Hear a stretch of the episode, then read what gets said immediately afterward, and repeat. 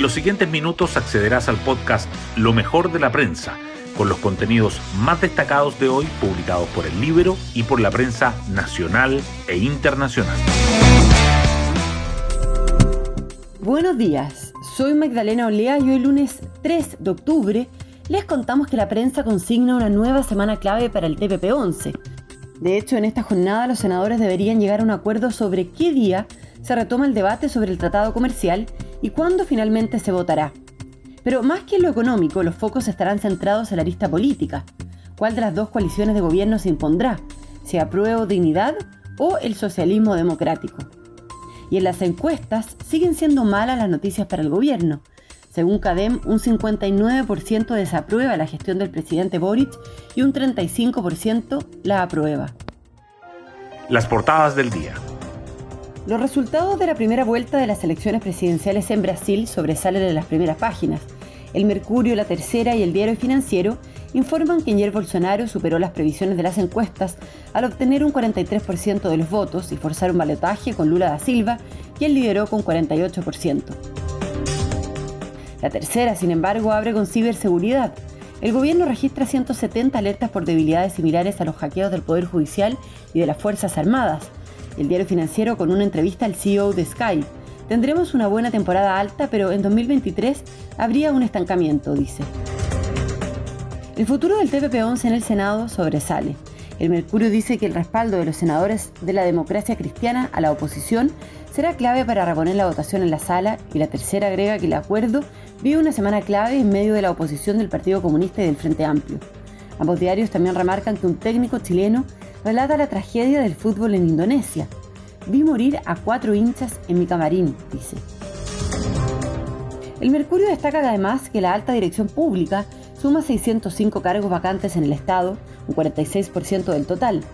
Un estudio revela una baja participación del Ministerio del Interior en las querellas para perseguir robo y hurto de madera, y que la confianza del sector privado vuelve a subir luego del plebiscito. La tercera, por su parte, resalta que la disponibilidad de genéricos en las farmacias de grandes cadenas está entre 60 y 79% y que el turismo internacional en Chile apunta a recuperar los niveles prepandemia. El diario financiero, en tanto, subraya a Javiera Martínez, de la DIPRES, quien habla del presupuesto 2023 y dice que crece el interés de los inversionistas chilenos por obtener la Golden Visa Portugal a través de fondos. Hoy destacamos de la prensa. Comienza una semana clave en el Senado para el futuro del TPP-11.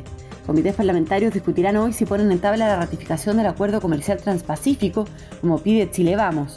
El respaldo de los senadores de la democracia cristiana será clave para reponer la votación postergada la semana pasada por el Partido Comunista al pedir una segunda discusión. El Partido Comunista, de hecho, al igual que el Frente Amplio, cuestiona el TPP-11 y ha dicho que harán todo lo posible para que no se vote todavía. El gobierno registra 170 alertas por vulnerabilidades similares a los hackeos del Poder Judicial y las Fuerzas Armadas. De acuerdo con reportes emitidos por el equipo de respuesta ante incidentes de seguridad informática, hasta agosto se han registrado 17.496 incidentes, por eso, las autoridades insisten en que se está trabajando para elevar los estándares y reforzar la protección de los organismos del Estado ante los ataques cibernéticos. El 46% de todos los cargos de alta dirección pública están vacantes. Hay 605 cargos que se asignan por el sistema DP y se encuentran vacantes de acuerdo con datos del Servicio Civil. Los casos más llamativos se encuentran en educación, en salud y en urbanismo. Sin embargo, los 697 cargos con nombramiento vigente, que es un 54%, representan el porcentaje más alto en comparación al mismo periodo de los últimos tres gobiernos. Hay señales relevantes al mercado de que el compromiso fiscal es en serio, dice la directora de presupuestos Javiera Martínez, quien aterriza los énfasis del proyecto del erario fiscal de 2023 presentado por el gobierno y argumenta que la expansión de 4,2% es el máximo al que se puede aspirar sin la reforma tributaria, ley que considera necesaria para sostener un mayor gasto a futuro.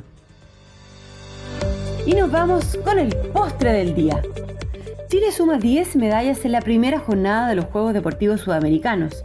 Emanuel Silva en patinaje y Aranza Inostroza en esgrima lograron las primeras doradas del Team Chile en Paraguay. Esas dos disciplinas aportaron tres preseas cada una, mientras Cristel Kovrich consiguió plata en natación. Bueno, yo me despido, espero que tengan un muy buen comienzo de semana y nos volvemos a encontrar mañana martes en un nuevo podcast, Lo mejor de la prensa.